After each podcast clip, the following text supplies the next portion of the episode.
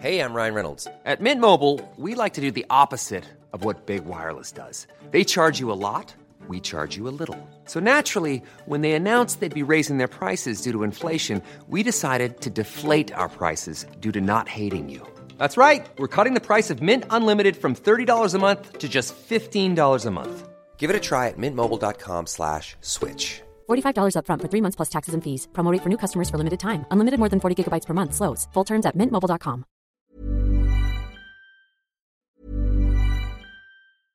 Hey, I'm Ryan Reynolds. At Mint Mobile, we like to do the opposite of what Big Wireless does. They charge you a lot, we charge you a little. So naturally, when they announced they'd be raising their prices due to inflation, we decided to deflate our prices due to not hating you. That's right. We're cutting the price of Mint Unlimited from $30 a month to just $15 a month. Give it a try at mintmobile.com slash switch. $45 upfront for three months plus taxes and fees. Promo for new customers for limited time. Unlimited more than 40 gigabytes per month. Slows. Full terms at mintmobile.com.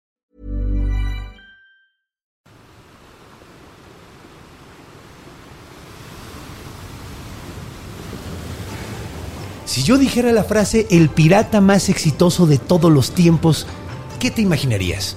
Probablemente un barbón europeo con un problema de alcoholismo. Pero no, era una mujer muy bonita china llamada Chen Ji Sao.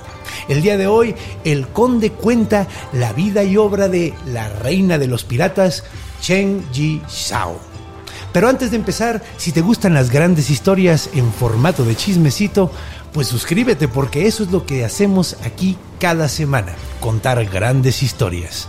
Ahora sí, comencemos.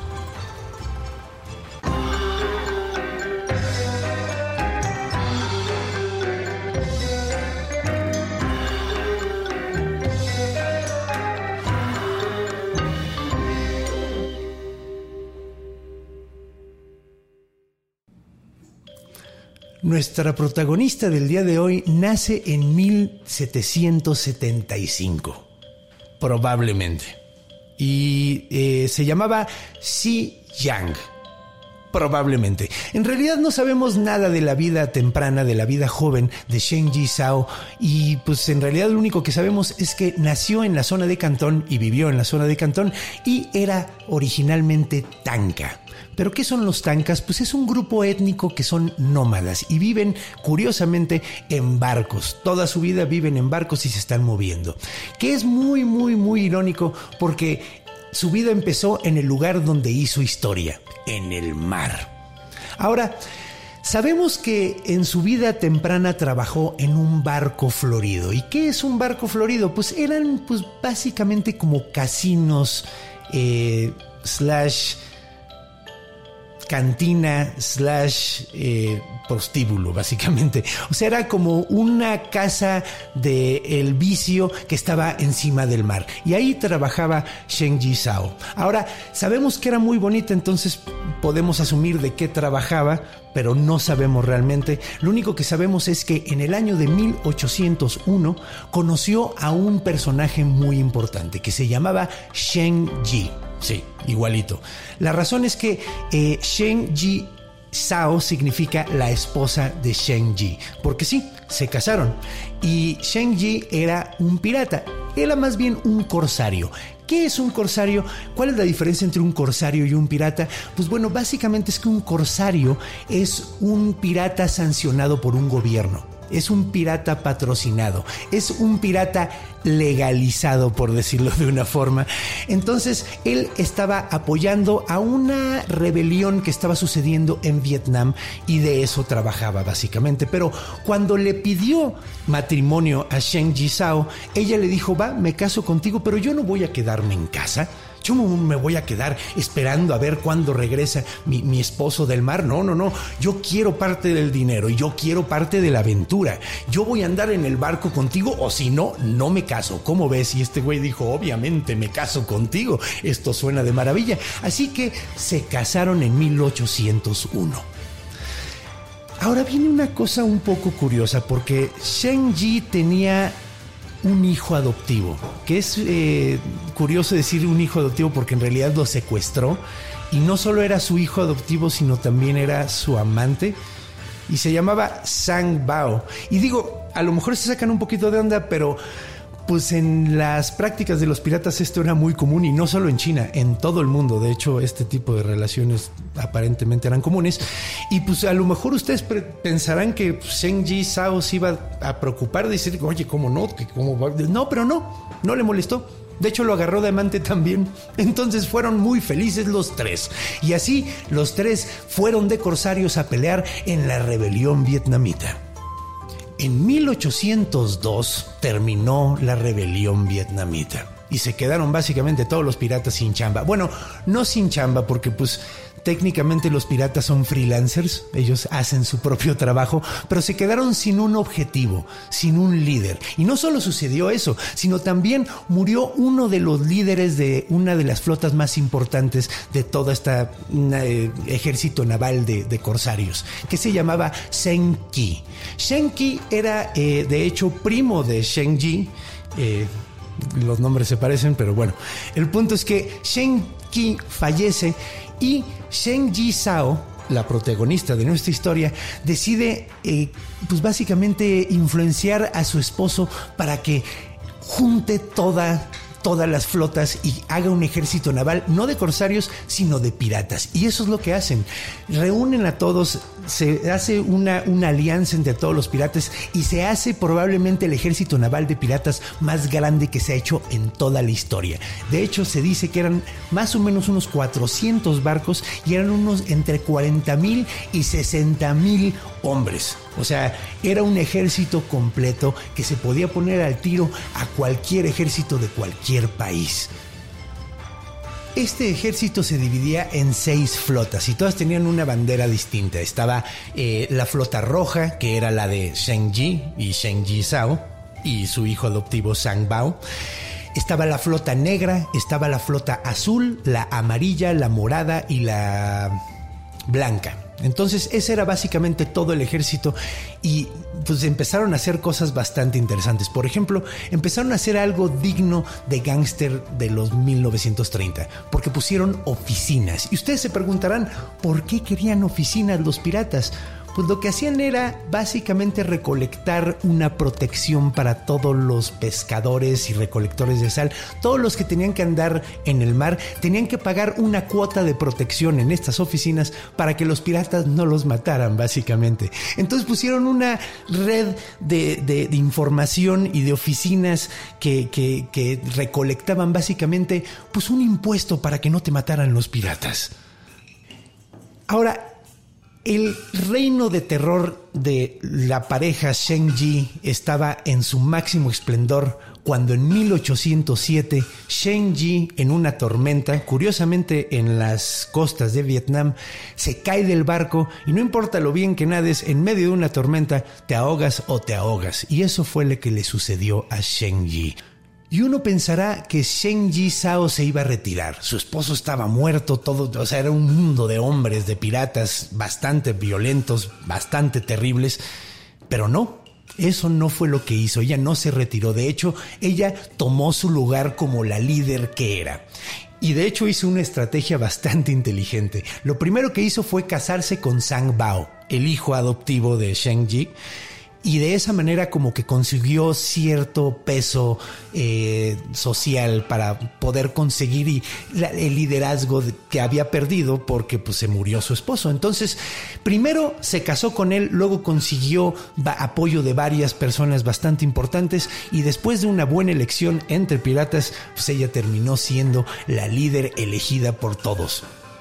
Y vaya que fue una gran líder, porque un gran imperio se cae si no tiene a alguien eh, fuerte que lo suceda después del gran hombre que lo construye. Pues créanme que esta estaba mucho mejor que la que lo construyó. Porque ella lo construyó también técnicamente. Y aquí pasa algo muy interesante, porque Sheng Ji Sao, que ahora se llama Sheng Shi, que significa la viuda de Sheng, y a partir de ahora la vamos a llamar Sheng Shi, Sheng Shi pone por primera vez una set de reglas, una básicamente un libro de leyes que tenían que seguir todos los piratas que estaban a su, bajo su mando.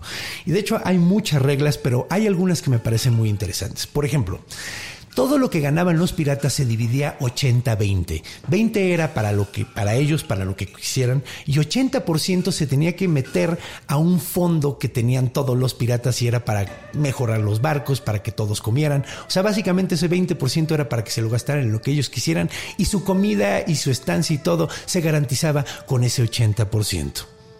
Si no daban el dinero que tenían que dar, les cortaban la cabeza. Otra regla que está muy interesante es que no podían dañar mujeres, no podían asesinar a una mujer. Si veían que asesinaban a una mujer, los mataban. Y a lo mejor dices, oye, qué progresista, qué padre. Pues no, porque lo que quería Sheng Shi era que secuestraran a las mujeres y a las muy guapas las vendía y a las otras pues las tenía como esclavas, básicamente. Entonces, pero es curioso porque una mujer que era secuestrada se podía casar con uno de los piratas y podía ser parte de la tribu, básicamente. Entonces había posibilidades de unirse al grupo a pesar de que estaba secuestrado. Otra de las reglas era que eh, no podías pisar tierra de manera privada. O sea, si eras parte de la, de la flota naval, pues te tenías que quedar ahí. Y si bajabas por una onda personal, te cortaban la cabeza. Ah, no, perdón, no te cortaban la cabeza. Te cortaban la nariz y las orejas y te dejaban ahí libre fuera completamente desterrado los piratas. Entonces, pues eh, era igual de malo, básicamente, porque sabían que eras un pirata y pues no te trataba muy bien la gente, ¿verdad? Y finalmente, si atacaban a un aliado, a una de las eh, pueblos que les ayudaban en su red de información para avisarles por dónde venían los barcos o algo así, o si atacaban a alguien que había pagado su seguro de vida en una de las oficinas de piratas, pues también les cortaban la cabeza. Otra cosa muy interesante que hizo Sheng Shi fue hacer un barco en la flota que era básicamente un templo. Era un templo religioso y ahí tenía sacerdotes y toda la onda, hacían adivinaciones para saber qué planes iban a tomar. Una cosa muy simpática porque además ella sobornaba a todos los sacerdotes para que apoyaran los planes que ella quería que se hicieran. Entonces tenía un templo religioso pero al mismo tiempo era un, como un templo de la corrupción. Una cosa muy simpática. Y ahora se pusieron bastante, bastante agresivos. Empezaron no solo a atacar a barcos chinos, empezaron a atacar todos los barcos que pasaban ahí. Atacaron barcos ingleses, atacaron barcos portugueses, hasta de los gringos que acababan de empezar a existir, hacía como 20 años, ya los estaban atacando. Entonces, todo el mundo empezó a tener muchísimo miedo de pasar por ahí. De hecho, hay registros de gente que saboteaba su barco para que no llegara hasta la zona donde andaba Shang-Chi, para que no fuera a ser que los atacara. Entonces, saboteaban su barco para no cumplir la ruta y así probablemente salvar su vida. Sin embargo, el reino de terror de Shang-Chi empezó a decaer un poquito en 1809 cuando le pasó algo bastante preocupante porque siendo que estaban atacando a tantos navíos el gobierno de China pidió al gobierno de Portugal que les prestaran cuatro eh, buques de guerra de esos que le llaman manowars que son los buques gigantescos y pues los portugueses se los prestaron. Y un día que estaban en Chung Tung, de esta Shang-Chi, estaba haciendo una reparación de unos barcos, pues que le emboscan. Y le emboscan con los navíos de guerra, o sea, los buques. Entonces ella se queda atrapada, están a punto de matarla, están a punto de atraparla, pide ayuda a, la flota roja y a la flota negra, la flota negra los traiciona, nunca llega, la dejan ahí, pero por un viento de buena onda, un viento sagrado que decidió darle suerte a Shang-Chi, terminó salvándose. Sin embargo, era una mujer muy sabia. Entonces sabía leer la escritura en la pared, sabía cuando las cosas estaban poniéndose bastante difíciles y empezó a planear su retiro. De hecho, empezó a atacar lo más que podía, porque quería tener eh, buena posición a la hora de negociar. Y en 1810, en febrero de hecho, por primera vez se reunió con el gobierno. Se reunió con un señor que se llamaba Bai Ling, que era el gobernador de Liang Quang. Y no solo con él, también se juntó con un señor que se llamaba Miguel José de Arriaga, que era portugués, que él iba a ser básicamente el mediador. Espero que hablara chino porque iba a ser difícil mediar eso siendo portugués. Pero de cualquier manera, llegó ahí y se hizo una negociación bastante incómoda. De hecho, ella llegó pidiendo 80 barcos, pidió 80 eh, barcos de recolección de sal, pidió, eh, llegó pidiendo que todos sus hombres fueran liberados, que no tuvieran ningún cargo así eh, judicial en lo más mínimo, que no tuvieran que cumplir ninguna pena. O sea, quería perdón para absolutamente todos sus hombres, no solo para ella. Y además les digo, quería barcos y, de esa manera y ella iba a dejar de atacar. Básicamente. Obviamente, Bai al oír esa propuesta, dice, pero ni de chiste, o sea, no le vamos a dar perdón, no te vamos a dar barcos. ¿Estás loca? Y le dijo, ah, ok, no quieres darme lo que quiero, perfecto. Y empezó una ola de ataques como nunca había hecho. Atacó espantoso al grado de que en abril, unos cuantos meses después, Bailing la llamó de nuevo y le dijo que íbamos a negociar de nuevo. Llegó ella, dijo que ya, ya repensaron las cosas y le dijeron, sí, te damos todo lo que quieres. Y dijo que ahora quiero más. Entonces pidió ahora que sus hombres no solo tuvieran perdón, sino que además tuvieran trabajo en el ejército, si es que ellos querían tener trabajo en el ejército, y además ya no eran 80 barcos de recolección de sal, eran 120. Obviamente Bailing primero le dolió mucho, pero aceptó los términos y así, de esa manera, en 1810, Sheng Shi se retiró de la piratería. Bueno, sí de la piratería, no de la piratería por la que conocemos normalmente los chinos, sino la, original. Y así es como en cierta forma termina nuestra historia, porque si ella se retira, termina completamente retirada, nunca paga ninguna pena, nunca eh, sufre por todos los crímenes que hizo. Lo único que sufrió es que ahora su esposo, Sang Bao, pues ya no está vivo. Verán, lo que pasa es que él entra a trabajar en el ejército y pues de la misma manera que murió su padre adoptivo, el primer esposo de su esposa, cayendo en el mar en una tormenta, pues de la misma manera Sang Bao cae en una tormenta y se ahoga. Entonces Shang Shi, ahora viuda dos veces, pero muy contenta, digamos, porque terminó con una red de negocios, de, que de hecho curiosamente muchos de esos negocios eran frentes para, para prostíbulos o por cantinas ilegales o casinos ilegales. O sea, ella terminó básicamente en el mismo negocio donde empezó, pero ahora con todo el poder del mundo. Y no sé si este es un ejemplo de empoderamiento femenino o simplemente era una criminal, pero definitivamente es una gran, gran historia que estoy muy contento de conocer y espero que ustedes hayan disfrutado también escuchar. Y bueno, esta fue la historia de Sheng Shi, la reina de los piratas. Si les gustó esta historia y les gustan este tipo de grandes historias en formato de chismecito, pues recuerden que se pueden suscribir. Si están aquí en YouTube, denle a la campanita. Si están aquí en una de las plataformas de audio, suscríbanse y, y escríbanos, díganos qué historia les gustaría escuchar. Definitivamente las vamos a leer y las vamos a considerar quiero darles las gracias por estar aquí una vez más y recuerden, estamos aquí todos los jueves y sobre todo recuerden que los quiero mucho. Nos vemos la próxima semana.